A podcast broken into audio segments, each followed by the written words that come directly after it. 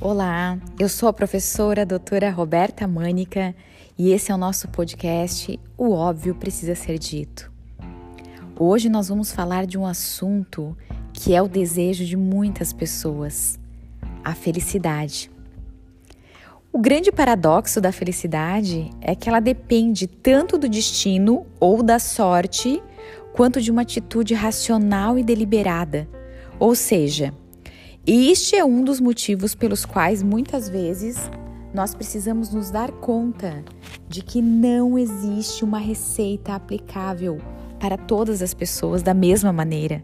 E este é o grande problema, porque diariamente nós estamos ouvindo pessoas nos oferecerem receitas prontas, como se a felicidade fosse apenas o fim. E nós sabemos que a felicidade é o caminho a felicidade é a jornada. A felicidade é o nosso poder de escolher. A felicidade é dar sentido à vida. Ser feliz é perceber que não há vento favorável para quem não sabe a que ponto se dirigir.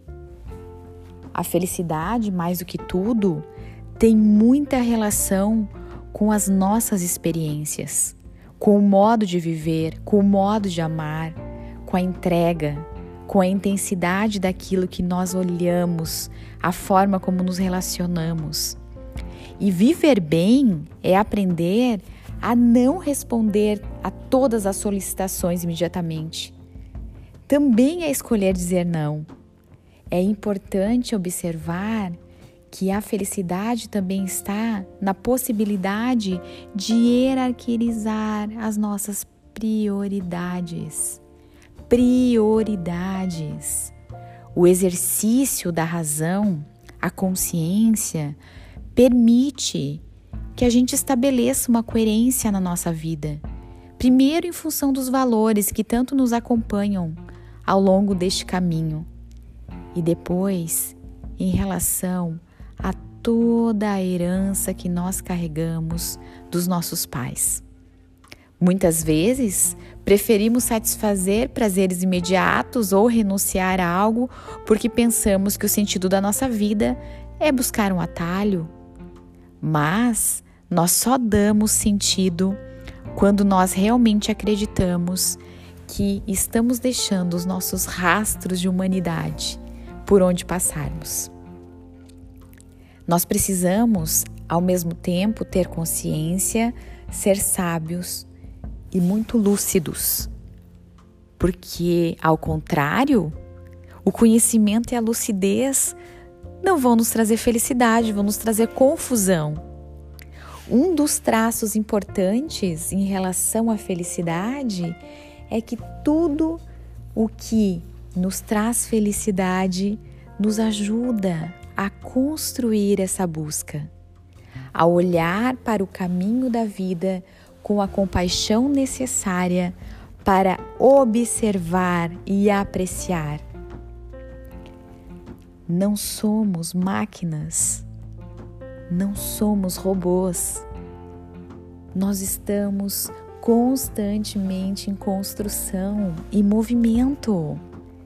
E já observamos muitas vezes que a qualidade da nossa consciência é um fator determinante da nossa felicidade. E muitas vezes, enquanto estamos esperando a felicidade chegar, a vida passa. Enquanto estamos planejando encontrar essa felicidade tão almejada, a vida passa. Quanto mais temos consciência das nossas experiências positivas, Quanto mais entregamos a nossa possibilidade de compartilhar a nossa expressão mais sincera e singela, a felicidade vem para nós. É muito importante reconhecer que o caminho ele vai oscilar. Nós vamos mudar a rota. Nós vamos encontrar novas pessoas. Nós vamos mudar a direção. E tá tudo bem, porque ser feliz é aprender a escolher, é aprender a trocar de direção. Ser feliz é perguntar, é questionar Ser feliz também é ficar sem respostas muitas vezes. Ser feliz é perder o controle. E ser feliz é observar que, diante de todas as dificuldades, as nossas esperanças nos fazem continuar caminhando. Todo o nosso caminhar é para nós um presente, um presente de significado, um presente que nos traz para a noção máxima da realidade, um presente que faz com que nós olhemos para dentro com amor, com calma, com respeito, honrando tudo o que nós recebemos. Desejo a você muita calma, muita tranquilidade na jornada que vai te levar certamente à sua felicidade. Aprecie o caminho, aprecie a jornada. Assim você estará consciente quando a felicidade chegar. Um grande beijo.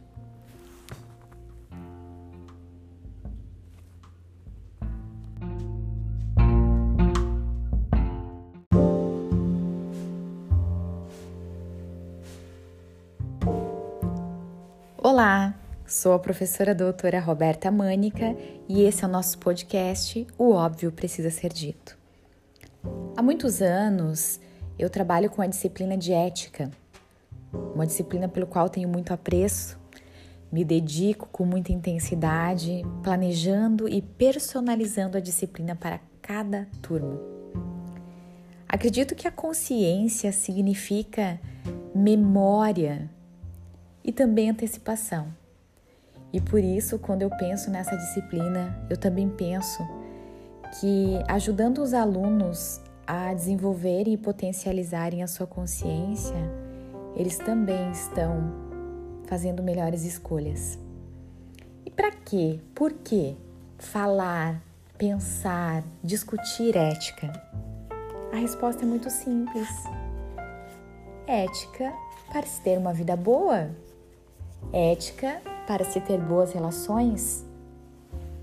Ética para identificar a melhor maneira de viver e de conviver. Ética é convivência.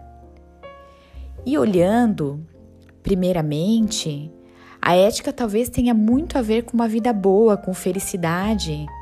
Mas o que eu sempre digo é que, na verdade, nem sempre se estabelece uma relação de equivalência tanto na teoria quanto na prática. Ser ético não significa ter o passe livre para um cotidiano feliz. Basta observarmos, por exemplo, como pessoas praticantes e defensoras da ética, íntegras e moralmente inatacáveis, respeitadoras de todas as normas, muitas vezes disposta, dispostas a discutir em muitos assuntos também estão expostas a muitos problemas existenciais.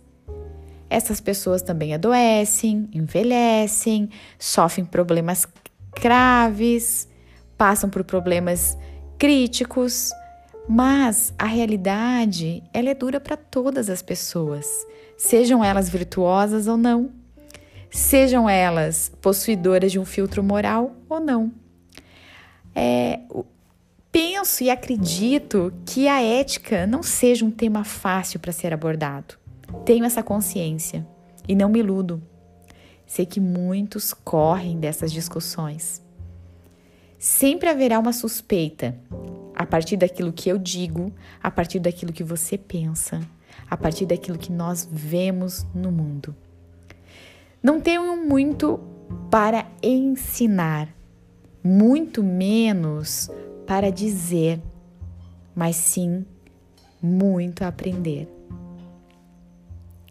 Não há impressão maior do que o repertório de ética quando nós estamos falando das, das experiências individuais, das contingências de encontros com o mundo, da complexidade das relações que estabelecemos com as pessoas. É um conjunto de fatores facilmente considerável Porque aí a gente vai relevar que pensar ética é muito mais difícil do que transmitir conhecimento sobre ligações geométricas ou mesmo falar de energia potencial, cinética, física. Porque a ética tem a ver com a convivência. Este é o objetivo maior da ética. Mas o entendimento e a compreensão implicam também num esforço intelectual, porque é o pensamento sobre a vida partilhada, sobre as relações. É um saber que mobiliza, que vem pelo outro e que, curiosamente, está ausente da nossa educação formal. Vejam só que dicotômico. Na escola, onde a reflexão sobre a convivência ocupa uma posição periférica, nós precisamos estar aptos a nos relacionarmos de forma coerente. Este é o paradoxo enorme dos discursos pedagógicos. Porque se a gente quer emancipar o sujeito em relação aos conteúdos que eles recebem, eles precisam ter consciência, nós precisamos ter consciência daquilo que está sendo dito. E para mim, nada mais sensato do que ajudar as pessoas a fazerem boas escolhas, falar sobre, sobre coisas que convêm, que são pertinentes, porque muito do que nós aprendemos e as referências que nós temos são muito sobre as questões exteriores, de quem vai definir por nós, de quem vai nos mostrar a direção. E os exemplos que nós temos de aprendizado em geral sinalizam que quanto mais informações sobre nós mesmos nós tivermos, melhor será a nossa amplitude de entendimento da nossa convivência. Nas relações que nós mantemos com as outras pessoas, é cada vez mais importante observar as ações que afetam a nossa comunicação. Cada ação individual produz um efeito e este efeito participa da vida do outro. Seja por um princípio moral, por amor, por compaixão, por qualquer outro motivo. Nós precisamos estar certos que qualquer ação vai impactar a vida do outro. E isso importa, importa muito. Constantemente nós somos chamados a decidir pelos melhores caminhos. Nós somos decisores da nossa estrada. Nós temos o nosso livre-arbítrio. Quando as decisões implicam tristeza ou frustração do outro, nos sentimos responsáveis sofrendo pela escolha feita. Porém, essa é a realidade. Para viver uma vida de verdade, nós precisamos abdicar de muitas outras vidas, de muitas outras escolhas e toda escolha pressupõe renúncia, sensação de perda. E nessa missão de escolha, muitas vezes são previsíveis e recorrentes questões éticas. Então, falar de ética é um assunto que nunca se esgota, porque ética faz com que a gente pense nos valores convergentes. A questão ética nos faz olhar com muito mais sensibilidade para o lugar do outro e com muito mais compaixão para nossa própria composição pessoal. Honre a história do outro. Honre a sua história. Valorize os afetos. Valorize a convivência. Observe, sinta, comunique com a profundidade e leveza de quem sabe que para tudo há um outro lado. Discuta, opine, mas permita que o outro também faça isso. Um beijo muito grande a todos vocês.